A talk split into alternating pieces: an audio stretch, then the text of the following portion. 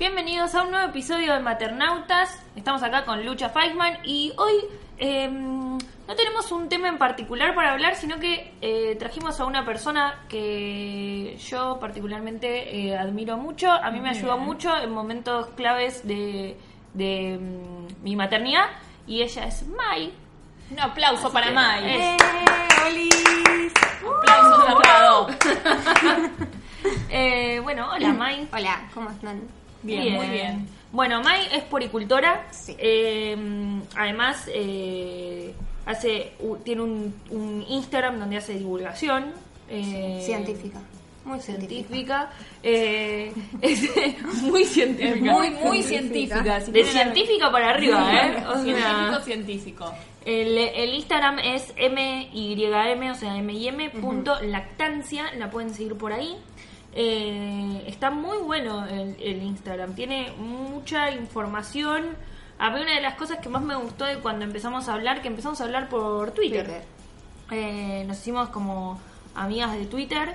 Eh, fue A mi que twitteras. a mi twitteras, a mi twitteras, eh, que era como que para mí, como que yo medio como que al principio la poricultora me parecía medio un- una, una, una mafia.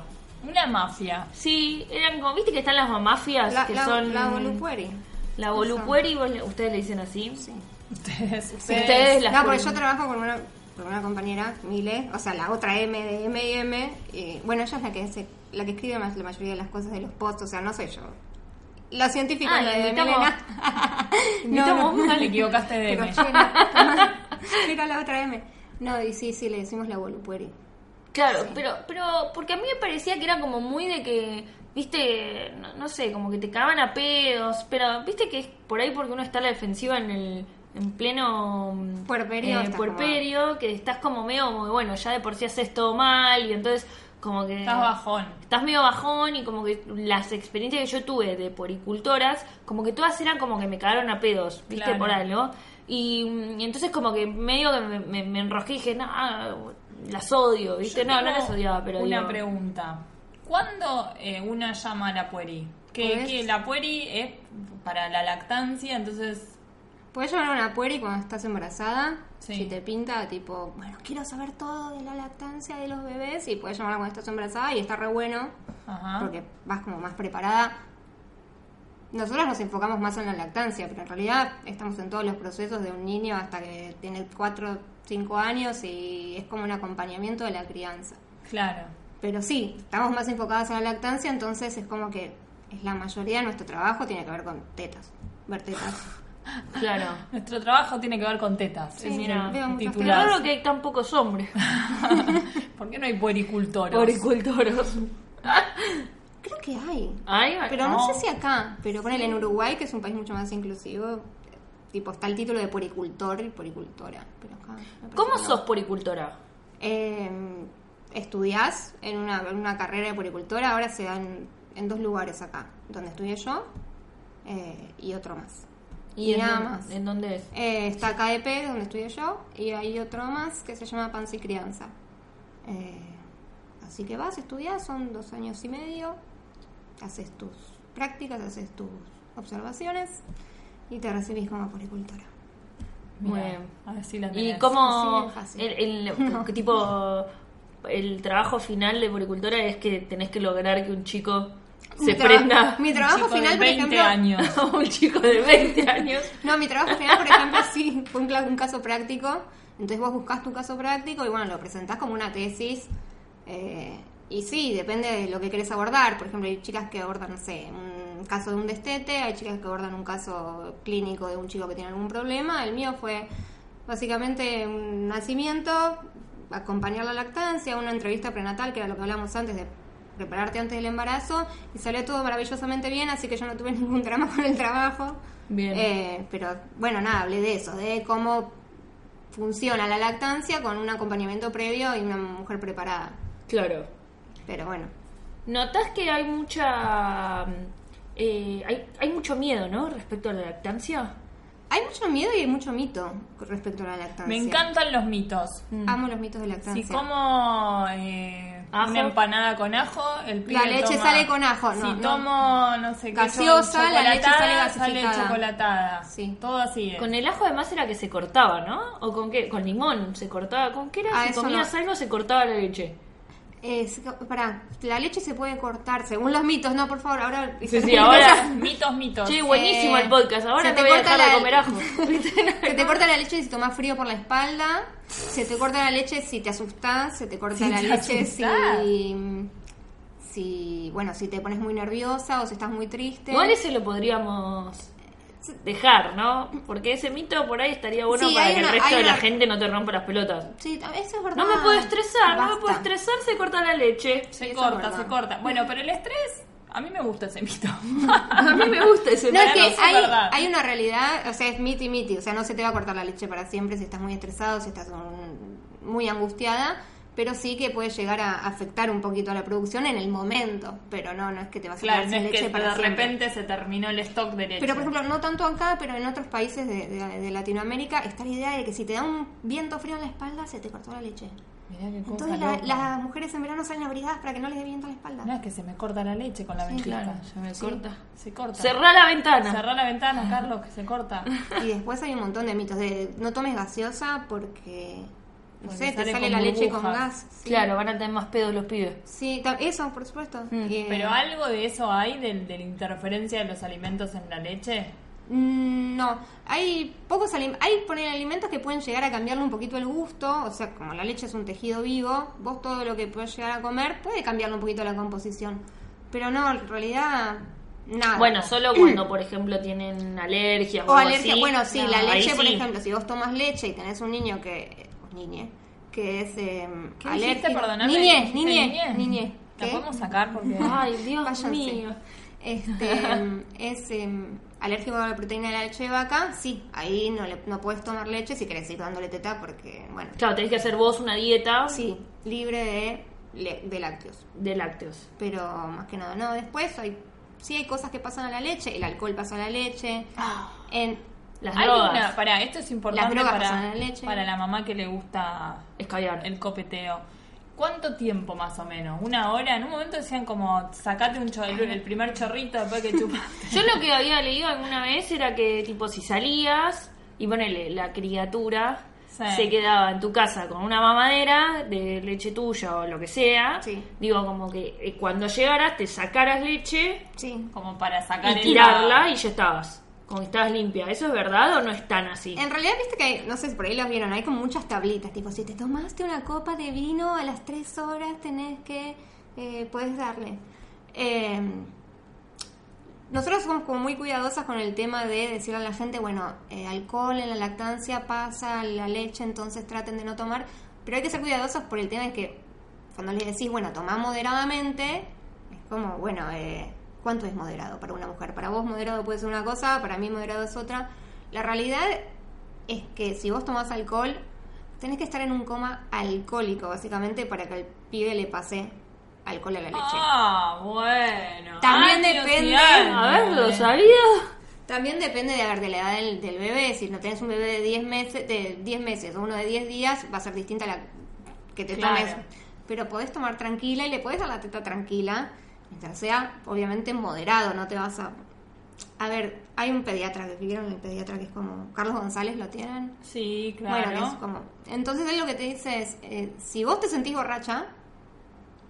El bebé está borracho. Cuando vos te dejes de sentir borracha, ya le podés dar de, de- de tomar. O sea, es Bueno, así. está bien. Básicamente Es es. Tiene Sí. cierta lógica. No es que. Cuando- Sí, o sea, cuando O vos sea, no es que queda la borrachera en las tetas. No, y no se y, y de la leche también se va el, el- el- alcohol en la leche. Entonces no hace falta sacarse ni nada. O sea, sí, te vas a tener que sacar por ahí porque tenés la teta a reventar si no estuviste con Claro. pero no, no pasa Me gustó nada. que no tiene como metáfora el chabón. No. Cuando vos se te va el, La el borrachera. escabio, Ya le podés dar. ¿viste? Cuando te puedes levantar. Claro. Cuando Cuando lo puedes bueno, tener sí, en brazos Cuando dejaste de hacer el ridículo. Cuando ves solo baile. un hijo.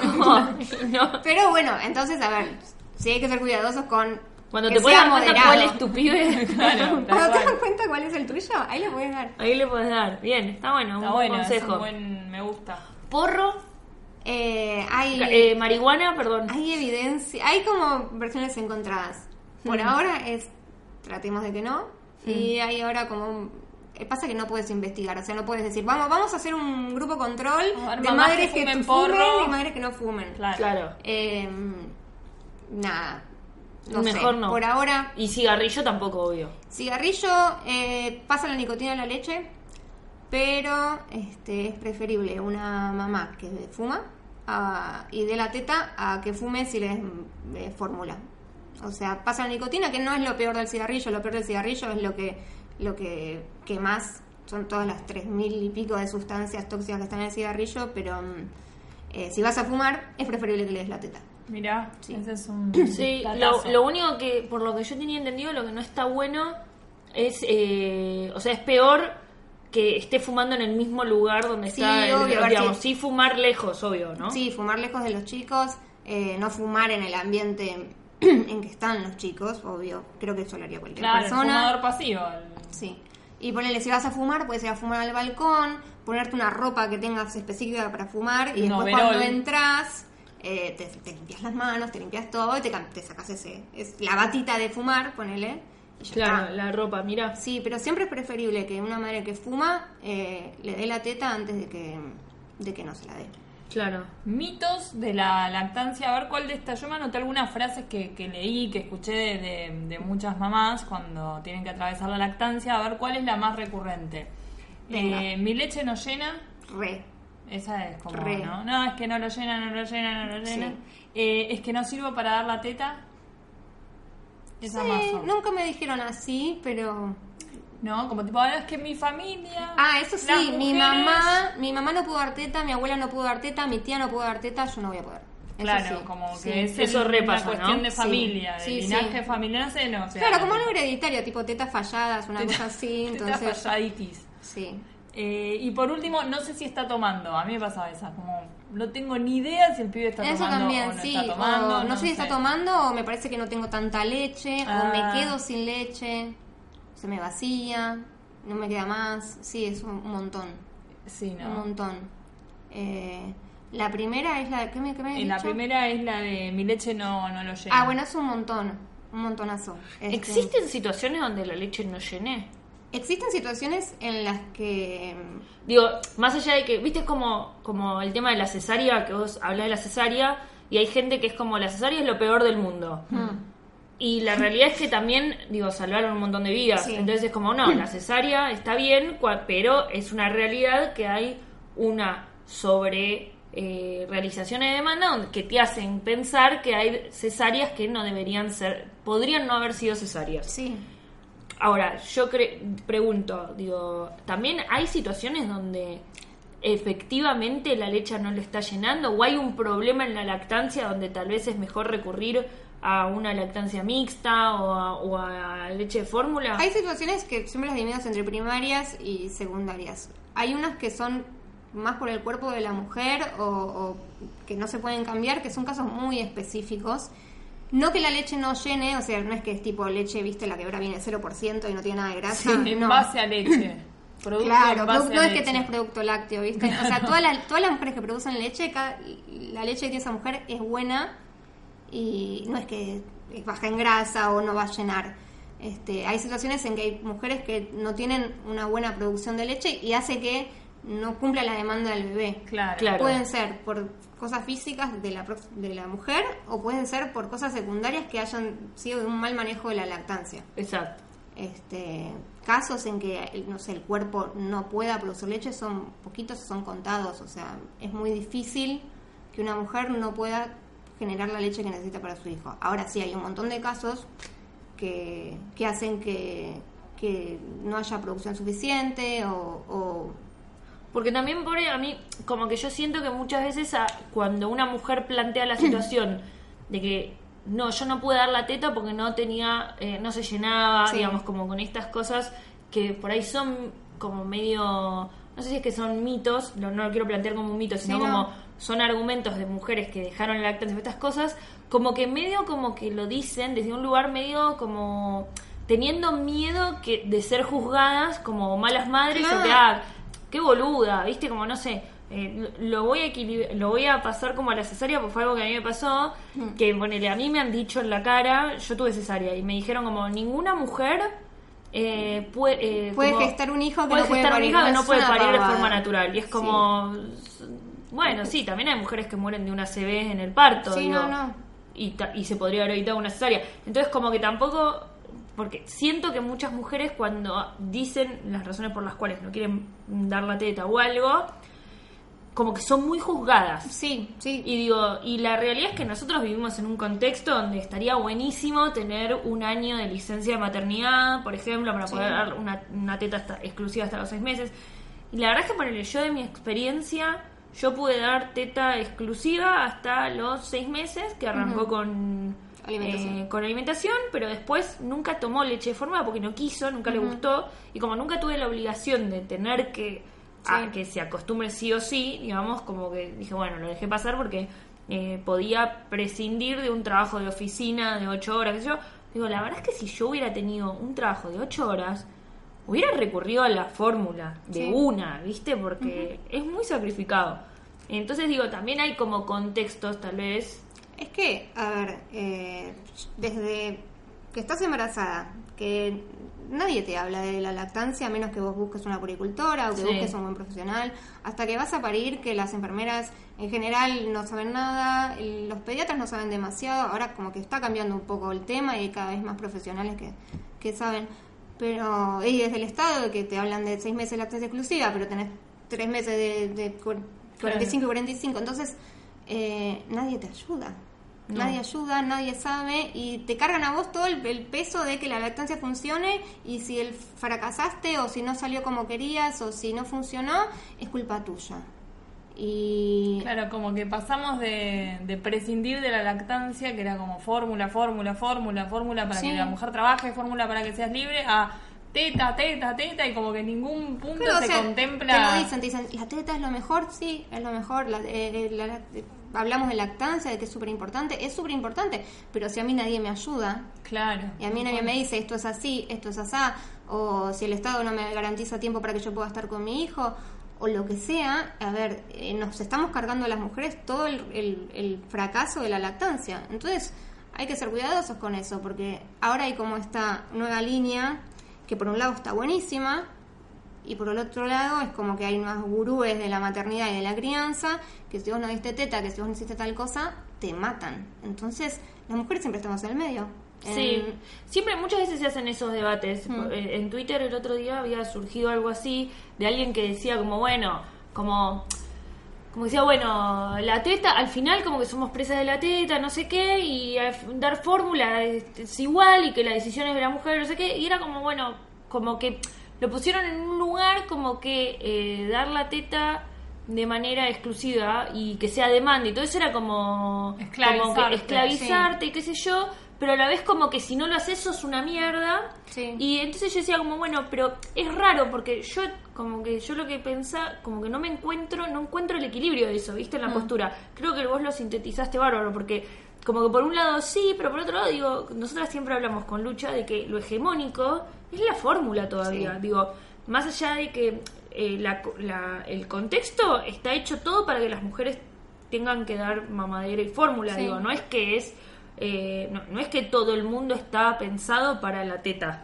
No, y además el grosso del sistema de salud te recomienda la fórmula, digo, por lo menos por ahora. como Sí, a mí- a muchas veces- veces los no tenés profesionales lugar para dar teta, además, Claro, no, además el sistema te, Digo- te coarta la lactancia, pues esto que decía de los tres meses de licencia y, Mm. y te, pero te recomiendan seis meses de lactancia exclusiva que es imposible sostener si vos tenés un trabajo en relación de dependencia o A mí me pasó, por ejemplo, en el DOT de tener que dar la teta en el baño, por ejemplo, que en el momento, la verdad que después dije, era muy chiquita Juli, pero Sí. después dije, yo tendría que haber dado la teta en donde quería, ¿viste? Y nada de esconderme o eso. La realidad que, ¿viste? A veces no estás entera para No. enfrentar y ponerte eh, en eso, porque justo había pasado de que habían de que un policía le había dicho Sí, a una mina chica en Vicente López. en Vicente López Sí.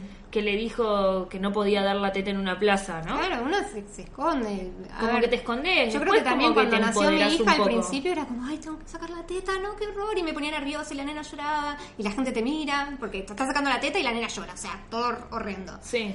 Eh, pero sí, hay como este tema de, de tratar de, de hacer que la que que las cosas como que queden, en un- no sé si en un punto medio, pero tratar de entender Que convivan las dos cosas y Sí. que puedan... A mí eso de, de que, Que- de la hegemonía eh, me, me cuesta a veces explicarlo y me cuesta a veces que lo entiendan. Si no parece como que uno queda media talibana de la teta, Claro. ¿no? Pero eh, sí es que hay un discurso nuevo muy a favor de la lactancia que a veces es como que ahoga a las madres.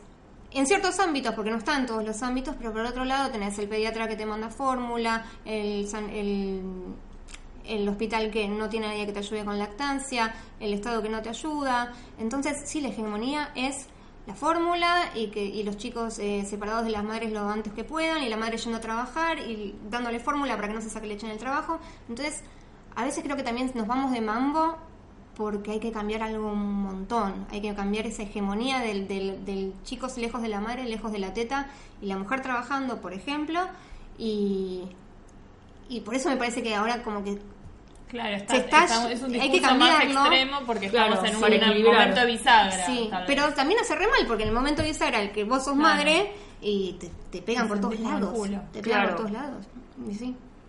Eh, lograste, yo a mí lo que vos, lo que a mí me pasó con vos, que fue que para mí lograste como que yo me volviera a amigar eh, con la teta, porque había usado pezonera y como que una poricultora me dijo, pero por, pero no, yo había preguntado por otra cosa que era que Juli no tomaba mamadera y nunca quiso tomar mamadera, de hecho pasó directo al vasito, pero digo como algo, viste que era en ese momento fue como, ¿cómo no toma mamadera? Se Sí. va a morir si no estoy yo, viste, y como que me, me, me ahogué. Y entonces como una después lo hablé con vos y, te- y una poricultora me dijo, pero ¿por qué le das con pezonera? Vos también podés dar la teta. Vos también podés. Vos Vos también podés dar la teta. Y Es con todo. es con todo, sí. Y, y cuestión que yo hacía cuatro meses le daba la teta a la piba. Claro. ¿Qué o tres dando, meses, era como que le estaba dando ahora, viste, estaba whisky, dando boludo. ¿cómo, le- qué, qué- qué le daba? ¿qué O sea, ¿cómo? ¿cómo creció hasta ahora? O sea, los pies crecen, digo, o sea, yo no estoy dando la teta y creció No, cuatro meses de pedo. el plástico y absorbió. Claro. Era un plástico muy bueno. Un plástico muy bueno. Y entonces como que vos me dijiste como, bueno, mi- como nada, me lo, me lo planteaste de otro lado y como la verdad que sostener la lactancia, me dijiste, un año con pezonera, sos Es- como estuviste. yo no podría, no podría. Estuviste como muy bien, me dijiste cosas así, fue como, ay, qué bueno que alguien valore lo, lo- con, con los recursos que yo podía. Bueno, viste como eso, ah, tuviste cesárea, tuviste un hijo, pero no pariste. No fue un con parto. no fue un parto. Entonces vos tomaste, la nena tomó con pezonera, vos no diste la teta. La pezonera, no, y no. Es más, o sea, de verdad, si vos. Bien puesta o mal puesta la pezonera, ¿no? Porque a veces se indican pezoneras cuando no corresponde, y eso tampoco es culpa de la madre, es culpa de Es que que eso es lo que me dio bronca, que probablemente por ahí yo usé pezonera Sí. de manera innecesaria Sí. y ahora, digamos, como que lo tengo clarísima, que tal vez por ahí lo que necesitaba era un acompañamiento que me ayude en esos momentos para, en el momento, o sea, porque viste que eso por, el- por un mensaje o lo que sea, la verdad que tienen que estar ahí mirándote y, Sí. y enseñándote y que sean dos personas las que están tratando de, de, de, bueno, a ver, es por acá, o a ver, probemos esto, uh, Sí. probemos lo otro. Y, mm, y yo como que cuando me lo dijo eso a los cuatro meses, Ah. la odié, dije, ¿sabes qué? Voy a darle pezonera hasta el resto. Dije como, uy, qué lástima como no por ahí haberme cruzado con vos antes y que, que realmente como que hubiera habido un acompañamiento o algo, porque la verdad que lo tomé mucho mejor, como, como de ese lugar empático, de decir, bueno, por ahí esto se puede modificar. Eh, ¿Hay pezones que no estén preparados para dar la teta? Eh, en realidad, Porque no. ¿Se pueden acomodar en algún momento? Sí, hay pezones que, que, que por más que vos, no sé, por ejemplo, los pezones umbilicados que son como que están metidos para adentro, se, se protruyen, o sea, salen para afuera o no. Pero en realidad, bueno, ese es otro mito, no tengo pezón. No le voy a poder dar la teta porque Claro, no tengo no pezón. tengo el pezón chupete. Y la realidad es que los chicos, por ahí lo escucharon un montón de veces, pero los bebés no se agarran del pezón, se agarran de toda la areola, que es todo la- lo que está detrás del pezón, y el pezón sirve por ahí para sellar la prendida. Y también el pezón lo usan los bebés porque ven muy poquito para como Para hacer el foco en la teta y saber que van hacia ahí. Pero una mujer con pezones eh, como umbilicados o hacia adentro o planos puede dar tranquilamente la teta y no, no pasa nada. A veces cuesta más con un pezón umbilicado o no. Para un pezón umbilicado, si la lactancia no funciona bien, se puede indicar una pezonera, por ejemplo, sí. Y, y está bien, y hay veces que un pezón súper hundido para adentro que parece un volcán y el pibe se agarra perfecto y nada, no pasa nada. Y mm, es necesario pasar porque se te sa- porque te salga sangre del pezón para dar la tortura. Porque viste que medio como que todas estamos acostumbradas a que, no sé, yo hablé con, con un montón es- de mis es- amigas que es como los primeros días sangre, agrietados, qué sé yo. Y es como, sí o sí tenés que pasar por eso, se puede es, no es o- pasar por es eso. otro mito, dice, hasta que se te curte el pezón. Y no, el pezón no se tiene que curtir. Si hay un bebé bien prendido desde el principio, que se logra acoplar bien a la teta, que no se agarra solo del pezón, eh, no, no, no tenés por qué lastimarte la teta, para nada. O sea, podés no sufrir la lactancia desde el Perfectamente, principio. sí. El tema es ese, que si nadie te ayuda y nadie te dice cómo es, este A mí me sangraba mal. eh, vos prendés al pibe y la idea es, viste, no sé, se tiene que agarrar del pezón. Entonces vos, a mí me pasa a ver un montón un chico prendido del pezón. Entonces chupa el pezón, tiqui, tiqui, tiqui, tiqui, tiqui, tiqui, lo rompe todo. Sí, a mí me pasaba. Una toma así, as- lo rompe todo. Cuando un chico se agarra más desde atrás de la teta, no lastima el pezón, porque el pezón le queda en el paladar. Bueno, me voy a poner un poco técnica, pero en el paladar blando, que es el paladar que está más atrás, entonces no se lastima. Eh, sí, si un chico se prende bien, no tiene que haber ni sangre, ni grietas, ni nada. Así que. No más grietas. No más grietas. Eh, yo te hago una pregunta también, porque mm, siempre se asocia la pueri con, con, con la lactancia exitosa, con poder lograr este, una, una buena lactancia, qué sé yo, y el destete, ¿qué ondis? También. También nos llamamos en destetes. Porque el destete tiene todo... Para mí igual entre las puris nadie quiere hacerse cargo del estete. No, es, un como- bajón. Bueno, bueno. Es como, viste que lo- lo- lo- las maestras nadie quiere determinados grados. Sí, sí, te recomiendo una amiga y la amiga a otra y a otra. Sí, sí, yo te, te recomiendo una que sea específica para la desteta. Y ¿Alguien Hay una psicóloga. destete? es que por ahí agarrar un bebé que se prende mal la teta, vos dentro de todo, viste, hace taca, taca, taca, lo prendiste Claro. bien, le enseñás a la mamá, ya está. Pero y la mamá al pibe de la teta, Pero eso es un, tra- ay, es ay, un ay. trabajo muy de la familia también, el destete, entonces nosotras podemos acompañar, pero tiene que haber también una familia Sí, que no de destetar. las yo no- 24 horas adentro de la no, casa. yo me quedaría con vos a la noche y te digo, mire teta, para que me lo llevo. Eso pero es bueno, lo que tenés sí. que hacer, ese servicio. Sí, podemos hacer planes y ayudar a las familias con el destete, ir sacando tomas de a poco, pero ¿Qué consejo das para un destete de la gente que, viste, que pasa mucho de que decís, bueno, a demanda y hasta los 3 años y qué sé yo, y de pronto decís, che, ya no quiero. Primero estás con las banderas, además, hasta los Sí. tres años, después vas guardando las Después banderas. decís, bueno. vamos viendo. Vamos viendo. Ya estoy quiero dormir. Claro, que po- viste que mu- muchos le adjudican el mal dormir a la teta de la noche. sí. Sí. ¿Eso es posta o crees que en muchas madres les ordenó el sueño Hay- destetar a la noche? Por ahí hay casos que sí, y por ahí hay casos que vos le sacas la teta a la noche y se te va a despertar a la noche Sí, a pedirte claro. agua, leche, cualquier cosa. O sea, se va a despertar igual. Se las ingenian para romper los huevos ellos. ¿Vos te pensás Sí. que no? No saben nada de puricún. No, no, les un huevo. No, aparte, pero bueno, sí, el de- destete depende a qué edad. A ver, si tenés que hacer un destete a los seis meses por la razón que sea, no es lo mismo que hacer un destete a los dos años cuando el chico más o menos entiende lo que le estás diciendo, ¿viste? Tipo, Claro. bueno, vamos a hacer esta cosa, vamos a hacer lo otro.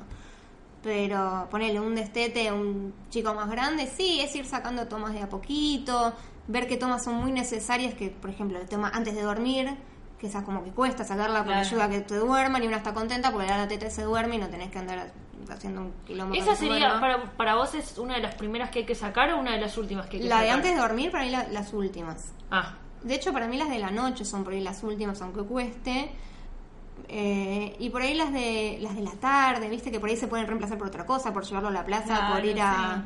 por darle un vaso de, de, de- de otra leche o por darle un no sé, una de comer galletita. algo, una galletita, por leer un cuento y por ahí dentro de todo vas vas tirando. Y vas sacando de a poquito. Ponele, la primera semana, no sé, ponele, hacemos un plan de destete. La primera semana sacamos, anotamos todas las tomas que, que hacen el día, más o menos. 99 son. claro, bueno, menos. vamos a sacar tres. Y así vamos, cinco No, años hasta 26. que el pibe se destete solo a los 18. No, pero, pero bueno, vamos sacando ese y las vamos reemplazando. está y después preparando, seguimos. preparando un final del CBC con la teta.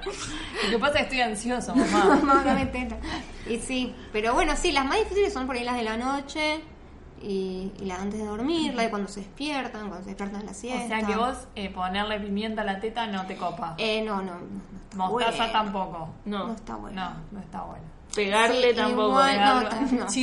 Un corre- con una cachetada. ¿viste? Cada vez que le toma teta, cachetada. ¿eh? No, ay, pobre. Va a dejar de tomar en algún En algún momento momento. va a dejar de tomar. ¿Qué sé yo? No sé. Es como el perro de Pablo, ¿viste? Claro, el perro de Pablo. Pero sí, y después, bueno, por ahí las de la noche, para mí, si tenés un compañero que se copa o alguien en la noche que se copa, bueno, viste, sí, se, se despertó, bueno, Que te vaya cargo, otro. déjame, de paso duermo, o sea, ya está. Claro. Y que se hagan cargo. Qué sé yo. Es difícil el destete. Es muy difícil. A, a mí es de las cosas que menos me gustan. Igual si quieren hacer un destete, yo me, me, me, me punto lactancia.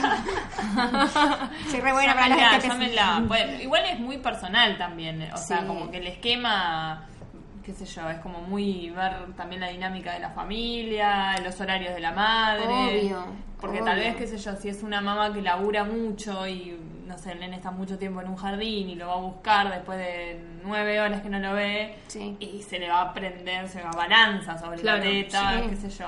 Sí, sí, aparte también ver eso, los tiempos de cada familia. Hay familias que por ahí les sirve mejor la lactancia mixta y eso también hay que acompañarlo. Claro, obvio. Que eso es por ahí lo que hay muchas críticas hacia todo lo que es esto de la poricultura de no acompañar por ahí lactancias mixtas, no acompañar lactancias distintas, es como no digo que todas porque no, porque conozco profesionales que son buenísimas, pero hay como esto de, bueno, podemos lograr la lactancia exclusiva o que trabajes 8 horas a dos, cua- a dos horas de tu casa y tenés 12 horas afuera y te sacás cinco veces en el trabajo. Y nueve No. veces en el tren. No, claro. No, por ahí está buenísimo acompañar una lactancia mixta o si es imposible, no- y sí, es acompañaremos un destete y, y- y que una mamadera se pueda dar con el mismo amor que la teta. A ver, no, no Sí, la nada. leche de fórmula, ahora la leche maternizada, Sí. digo, tampoco es que es veneno. No, es que, digo, es como... Eh, la leche de fórmula salvó, desde que se inventó, salvó un montón de chicos de, de, de- de que si la madre no podía darles teta, a ver, se morían. Claro. Entonces, como la cesárea, la leche de fórmula como la cesárea son una maravilla. Para Son los avances. casos que la meritan. Sí, para los casos que la meritan. Siempre va a ser mejor darle la teta y sí, pero... Es mejor además dar eh, leche de fórmula a teta que no a leche de que no sea la de su madre. Sí, Digamos, leche de otra ma- de otra mujer lactante. sí, no. Ah, hay- ¿sí? Hay No como unas, ¿no? unas, sí, hay como unas ideas de, ay, que, no sé, me pasó de ver algunos casos, viste que salió en la tele de la, la policía De- que amamantó. O que donaron. De, de bueno, no, donar No, leche donar es es otro otra tema. cosa. Por ejemplo, vos Ah. podés donar leche. Pero va a un banco de leche. Va a un banco de leche donde se pasteuriza Ah. y se le da por ahí a bebés que lo necesitan, que por ahí son prematuros o que Ah, están en ok, neos. ok, se claro, todo un proceso. Pero no está bueno que eh, yo tengo un bebé, entonces vino mi prima que también estaba amamantando y que le dé la teta a ella. No, eso no. Ah, mira vos. No, porque no. A ver, la leche de cada mamá es para su bebé. Podemos, no sé, por ejemplo, el También caso vos de. bebés, no. No. Pero antes se el mío, rehacía, por eso. bueno, ¿viste? sí, bueno, Que estaba eso de, las amas de leche, La la nodriza, nodriza, claro. y la verdad que es- se hacía, pero también había chicos que... Que, que, Que tenían problemas por eso. Sí, tenían problemas por eso. Por ejemplo, yo, por ejemplo, había salido hace poco el caso de una policía que le dio a dar la Sí. teta a un bebé que Sí. no me acuerdo. de Eh, una- que estaba en un hospital y entonces que estaba ella en un hospital. lo escuchaba llorar y fue y le dio Fue la y le dio teta. la teta. Si ese bebé, por ejemplo, tenía alergia a la proteína de la leche de vaca y esa policía este, había tomado leche de vaca, le causó una reacción alérgica. Eh, si había tomado algún tipo de droga o, que uno no puede no puede saberlo, no estás no puedes estar segura. Por más que me digas, no, pero es sana. No, no sabes si es sana. Si tiene alguna enfermedad eh, que se pueda transmitir por, por leche materna, también. Entonces, siempre por las dudas, no. En ese caso sí, mucho mejor la fórmula que segura y ese niño tomará fórmula hasta que o toma fórmula o aparece, no sé, el caso que sea. Pero no, no, no se le da leche de otra mujer a un bebé que no es propio. No.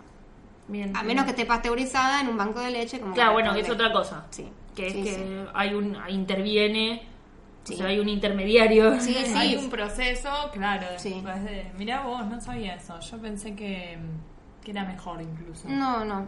O sea, puede no pasar nada, pero... Sí, sí, no es lo ideal. Aparte, como la leche cambia también en su composición, no es lo mismo por ahí la leche de un bebé Claro, de un año y medio año a la que le toma un nene de Recién un- nacido. Claro, entonces, por las dudas. Claro. ¿Cómo es eso? ¿Por qué cambia tanto el tema de la de que de cómo se genera eh, o de cómo producimos leche? ¿por qué cuando recién nace nos explotan las tetas? Bueno, cuando Y recién después nace... como que vol- o sea, volvés a la normalidad. Después de los Sí. seis meses no necesitas más los pads, Claro. los, los- cosas, no, dejas de perder leche. Hay como, se les dice, hay distintas instancias que se llaman lactogénesis. Al principio, por ahí desde el embarazo, hay mujeres que en el embarazo o recién después del, del parto, tienen, tenemos lo que se llama calostro, que es esa leche que es como, puede ser más de amarillita o más traslúcida y es re poquita, que muchas mujeres se olvidan de que tuvieron esa leche en algún momento. Entonces, cuando tienen un segundo hijo, te dicen, pero yo tenía un montón de leche en el parto. después del parto". Claro, Y en no, realidad no, no, tenían re eso. poquita y es una leche que es muy rica como de valor inmunológico, entonces este sirve para el, el bebé recién nacido que aparte tiene un estómago requete chiquitito, entonces con esas gotitas lo super llenas. Después viene a las 72, 96 horas, sí, 96 horas, más o menos la bajada de leche, que es cuando te explotan las tetas y están calientes y rojas y, y puedes llegar a levantar fiebre. Eso es lo que le decimos bajada de leche. Y que se extiende un va- varios días y después como que la teta empieza a generar leche. Genera, genera, genera, genera. Tipo, por las dudas empieza a generar leche. Este, si la lactancia sigue bien su ritmo, con la frecuencia que tendría que tener, eh, dura un tiempito eso de generar mucha leche, que te pones pads, que te, te llenan de leche, que salís a la calle sin los pads y Oh. tenés- eso es un horror. Y después, hacia los tres meses, cambia el tema de cómo se empieza a generar y no se genera eh, sola, sino que es el estímulo de la succión es la que la hace salir. Que Ah. justo es a los tres meses que viene esa super crisis de los, de los tres meses, la brote de crecimiento, en que los bebés a veces parecen como enojados con la teta, porque además de lo que ocurre en esa crisis, porque claro, tienen que succionar un rato hasta que la leche empieza a salir. Claro, y antes están acostumbrados de que ponían en los labios la Chupaban teta un y ya poquito estaba. ya salía como No chorros. quieren trabajar. Claro, Claro, pasa. y sí. Son vagos. Entonces, vagos bueno, planeros. ahí cambia y, y ahí tus tetas dentro de todo vuelven a la normalidad y no te tenés que poner más pads. Claro. Y a, a son mí lo que sí me marcó fue a los tres meses, que fue un quiebre muy grande con el tema de la cantidad. Juli, se- para mí se quedaba dormida en el medio, pero bueno, yo dormía mucho de noche además. Entonces era como que eh, cuando dormía a la noche, dormía por ahí seis horas de corrido Sí. desde que nació. Qué maravilla. Y claro, pero donde compensaba era de día, digamos, Ah. de día estaba ocho horas seguidas en las tetas, ¿viste? Y pero tomaba de verdad, de cada teta por ahí estaba una hora. Eh, Ah. digamos, como un montón de tiempo que por ahí, no sé, por ahí se dormía el amigo, la verdad que no Sí. lo sé, viste que no que vos estás O por ahí no la yo no la la sacaba. succión. Sí, yo, yo quedaba ahí, no sé Claro. qué pasaba. Eh, pero, ay, pará, yo te iba a decir algo con respecto a esto. Eh, ¿Qué vos decías? Ah, y a los tres meses, como que de pronto podía pasar dos horas sin que tome. Y sí, Como que se había vuelto mucho más efectivo sí. eh, el momento de la toma. Claro, y aparte de los tres meses ellos como que ya están recancheros y en cinco minutos te sacan la cantidad de leche que antes te sacaban en media hora. Claro, lo renoté yo en ese, en Sí. ese momento fue como, de pronto, por ejemplo, no sé, íbamos a merendar o algo y me daba cuenta que iba y volví y no le había dado la teta y fue como, wow, como que... Soy libre otra vez. Como, claro, volvi- volvió, o sea, en algún momento sucede esto. de Sí, sí, después eh, vuelven a ponerse un poco Hincha pelotas. hincha pelotas, sí. La Pero- teta, perdón. No, no, pero está está súper bien. Aparte los tres meses es que tienen como ese cambio de que empiezan a descubrir todo y ven todo re bien y entonces como Claro, que se entretienen con se otras entretienen cosas. con otras cosas y como, bueno, la teta un poco como, no te digo que la dejan de lado, pero es como que ya no es todo el mundo la teta, entonces bueno, sí, largan un poco claro. y está bueno. Eh, Viste que la teta es como, a veces te dicen, no sé, yo cuando tenía, cuando era chiquitito, eh, Salva leía, había leído un post que decía, si tiene sueño, teta, si tiene hambre, teta, si tiene, si está enojado, teta, si se lastimó, teta, teta, teta, te- por cualquier cosa, teta. Y yo me lo apropié demasiado igual. Eh, la teta es más allá de, de, de, de la alimentación, ¿no? Sí. Hay como un consuelo, Sí, hay... o sea, la succión es relajante, también hay vínculo, es el momento por ahí de, de eso que decías, que pones estuvo ocho horas en el jardín y va directo a la teta y también es estar con mamá, sabe que en ese momento va a estar pegado a la madre. Eh, sí, o sea, más allá de la alimentación es como... como Es una otro- forma de vincularte. Sí, sí, y también el- el- la succión lo relaja, o sea, ocurre. Pero tampoco es que tenés que decir, ay, tengo que darle, se golpeó, vamos, vení, vení, toma Teta, la teta, teta, teta, teta. lo Entonces no. solucionan. Yo lo solucioné todo así mucho Yo tiempo. también. Está mal, ¿eh? Después me arrepentí un poco. Sí, yo también. Está bien la cara, si vieran las caras que de estas llamarnos dos, a se quedaron mirando un punto fijo. Yo también. Qué mal que estuve, no lo voy a volver a hacer.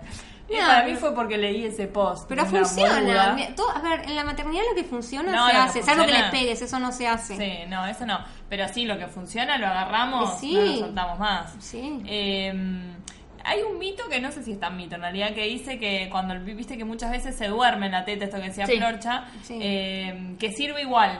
Como que por más que se duerma, déjalo. Que, que succione, como que esa succión también produce leche. Sí, o sea, sí, hay dos tipos de succiones. Una succión que es nutritiva y la no nutritiva. Las que estén amamantando, ustedes, ustedes se acuerdan, cuando un bebé se prende la teta, primero son unas succiones como que son chiquititas. Sí. Tipo, cortitas y chiquititas. Y luego cuando empiezan a tomar son como succiones más, succiones más profundas y que parece que se los escucha tragar y que se Sí. les mueven las orejitas o la nuquita. Esa es la succión nutritiva. La nutritiva es la que está tomando efectivamente leche. Mm. Y la succión no nutritiva funciona como estímulo. Así Mm. que sí sirve. A, a ver, si se durmió y estás una hora haciendo pequeñas succiones en la teta y estás repodrida, y sacalo con el dedo y dejala. Tampoco Claro. es, ay, está succionando un poquito, lo voy a... No, Tampoco si querés tanto. sacalo. Si querés sacalo. sacar. Sí. Sí. Claro. Sí. Eh, después, desde la puricul, desde la eh, poricul- Turía. Puericultura. desde la poricultura. Eh, ¿Qué onda el chupete? Eh, ¿Es el enemigo de ustedes? no. Eso, no- ¿Vos lo odias al chupete? ¿Vos ¿Por qué lo odias al chupete? ¿Tuviste un problema con Balá? no, No, chicas, yo, yo intenté darle chupete a mi hija y nunca lo agarró. Así que lo odio un poco porque mi hija nunca lo agarró. Sí, yo también. Sí. Yo lo Jamás. amo, a mí me De solucionó hecho, la vida. Yo hubiese amado que lo Probé agarre. todos los modelos de chupete, Sí, tipo el anatómico, el que es de látex, ese que tampoco no es de látex, es como una goma. O sea, todos probé y nunca los agarró. Eh, no, con respecto al chupete, desde la floricultura, no lo recomendamos por ahí los primeros días de, de vida, en que si querés tener una lactancia exitosa, es como que se interpone un poquito porque, ¿por qué? Porque la succión del chupete es distinta a la de la teta.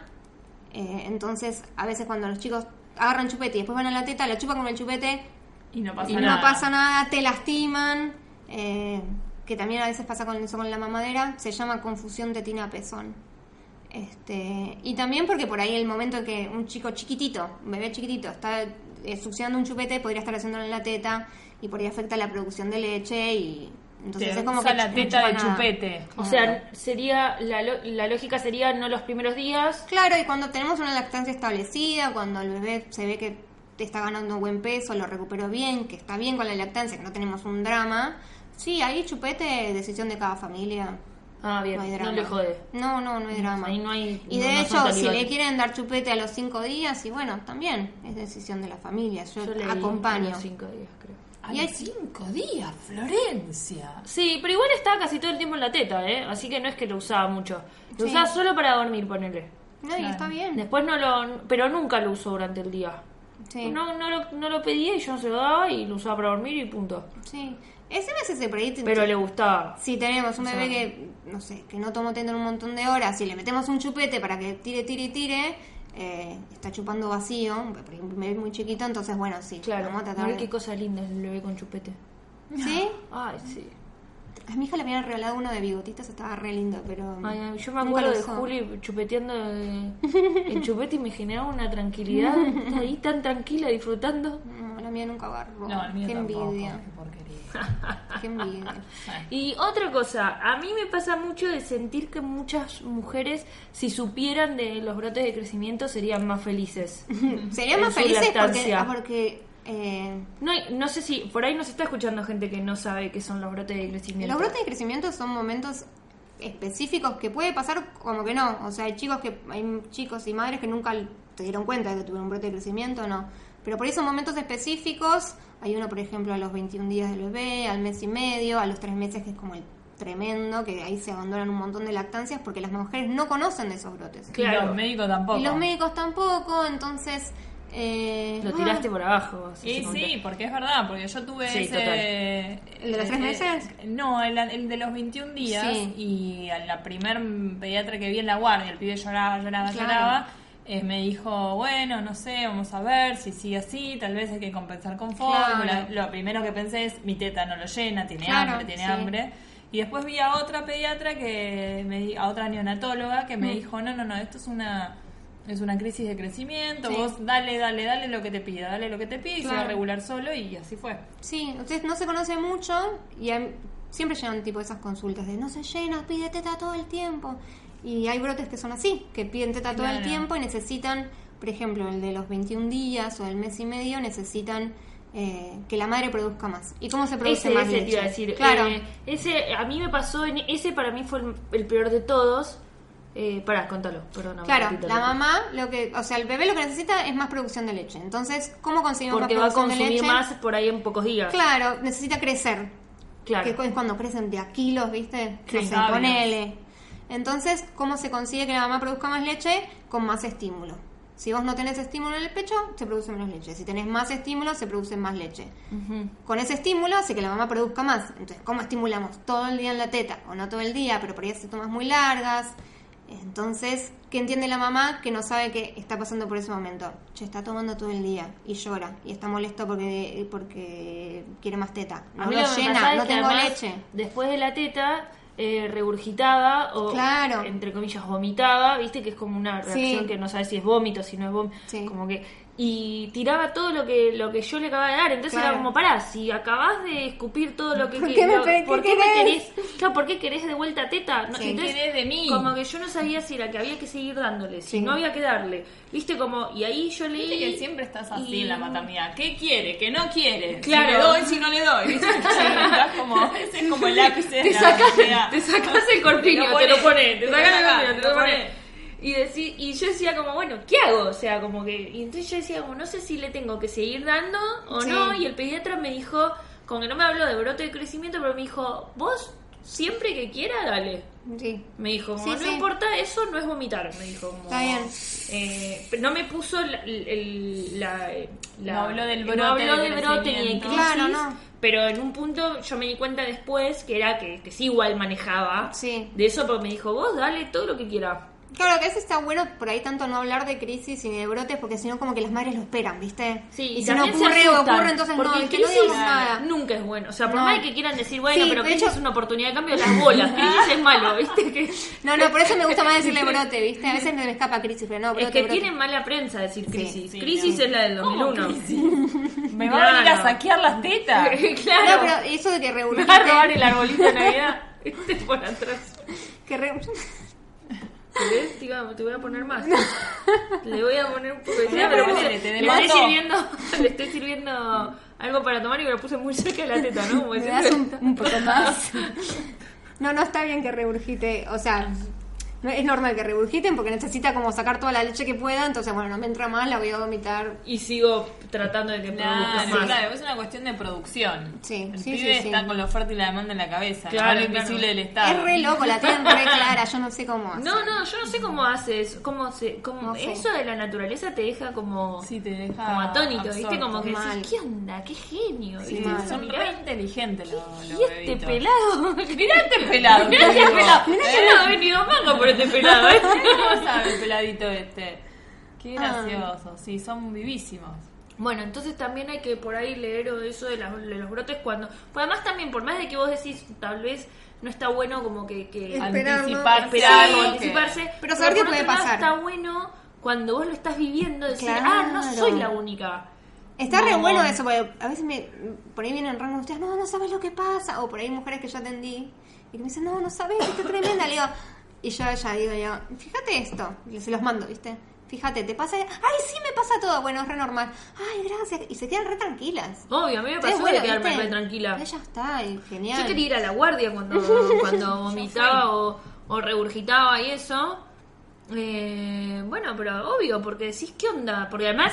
Lo- más, vos lo- me llevaste a la guardia, ¿te acordás? no, pero cuando yo te llevé fue por pedos. No, no, era por esa No, crisis. no era que tenía pedos. Fue, no, fue con la primera crisis de, la, de lactancia, los 20, 21 Ah, días. yo pensé que era lo de cuando dejaste de, tom- de tomar lácteos. No, no, no. Ah, no pasaste yo- por todas. Sí, pasé por todas. No, llor- lloraba, lloraba, ¿la verdad? Lloraba, Sí, sí, me lloraba, acuerdo. Lloraba. No fue Es eso. que es tremendo cuando no paran de llorar. Ah, te dan ganas de ir a la garantía. Disculpame. Estamos, no. O sea, cambiar. Yo no lo toqué. Este pibe vino mal. Se le está sonando la alarma. sé yo, fíjate. Eh, bueno, una cosa para ir cerrando, una cosa que yo eh, ahora como que reincorporé fue que cuando tengo una amiga que esté embarazada, como que le re regalaría una charla con Pueris o... O, Sí. o sea, obviamente te voy a llamar a vos. Eh, pero... O la otra M. O la otra M, que es la que escribe los posts que es la que escribe los posts. Sí, eh, creo que de hecho después te voy a pedir el teléfono. No, o la querría, pero con la otra M. no, eh, no, no, pero digo, como eso está re bueno como regalo, que uno no sabe a veces qué regalarle a la embarazada o algo así. Eh, para mí una consulta o un encuentro con una puri es un re buen regalo. Está re bueno y quieran o no dar teta, porque también es como que yo siento que a veces, ay, te voy a regalar una consulta con una puricultora y es como que estás diciendo, "Ah, tenés que dar la teta, tenés que dar la teta, tenés que dar la teta. Y por ahí no, pero ahí viste para informarte, para saber qué es lo que crees que funcione en tu maternidad. ¿Querés- Por ahí hay mujeres que saben que no quieren dar teta o que quieren dar lactancia mixta y está re bueno también acompañar desde ese lado. Pero bueno, con información, viste que dicen, la información es poder y un toque sí, Sí, sí, total. sí. Sí, porque sabés qué esperar y está bueno. Bueno, Así que sí, si quieren una consulta prenatal, M&M punto lactancia igual después lo vamos a poner en la bajada del, de- del, del capítulo eh, ¿vos Lucha algo más? No, me parece muy bien cerrar con que la información es poder, ¿no? sí, eso está buenísimo Sí.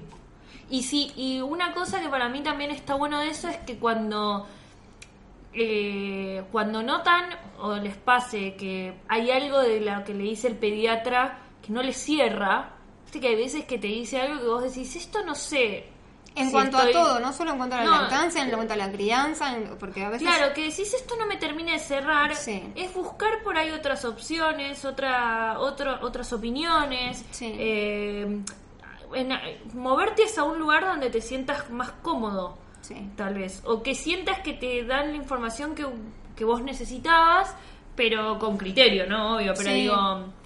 Por ejemplo, la- las puericultoras nunca vamos a reemplazar a un pediatra, la idea es que uno trabaje de manera interdisciplinaria si es necesario, pero por ahí sí, a veces hay, de- hay casos de pediatras que bajan por ahí mensajes bastante nefastos en cuanto a crianza y lactancia y está bueno... No, pero si un pediatra le recomiendan Stun a los tres meses y Claro. vos no te sentís cómodo con eso y crees que no está bueno, digo, empezar a por ahí decir, che, no sé si esto está bien, eh, leer la- las etiquetas de, de las cosas que compran, Sí. por ejemplo, y que lean en el Kernestun, que es a partir de los seis meses, digo, por algo dice a partir de los seis O meses, el ¿no? danonino, o ¿viste? el danonino, que está muchos- como muy común o Actimel, Claro, les y recomiendan en la leche, en la de fórmulas les recomiendan diluir Actimel ¿En serio? en algunos Ah. casos. Entonces digo, como todas esas cosas que sientan que no, no se sienten cómodas con esa información Sí. o con esos consejos, salí ahí, digo como... Salí de ahí maravilla. Sí, A mí igual me parece una cosa con los pediatras, con todo el respeto del mundo.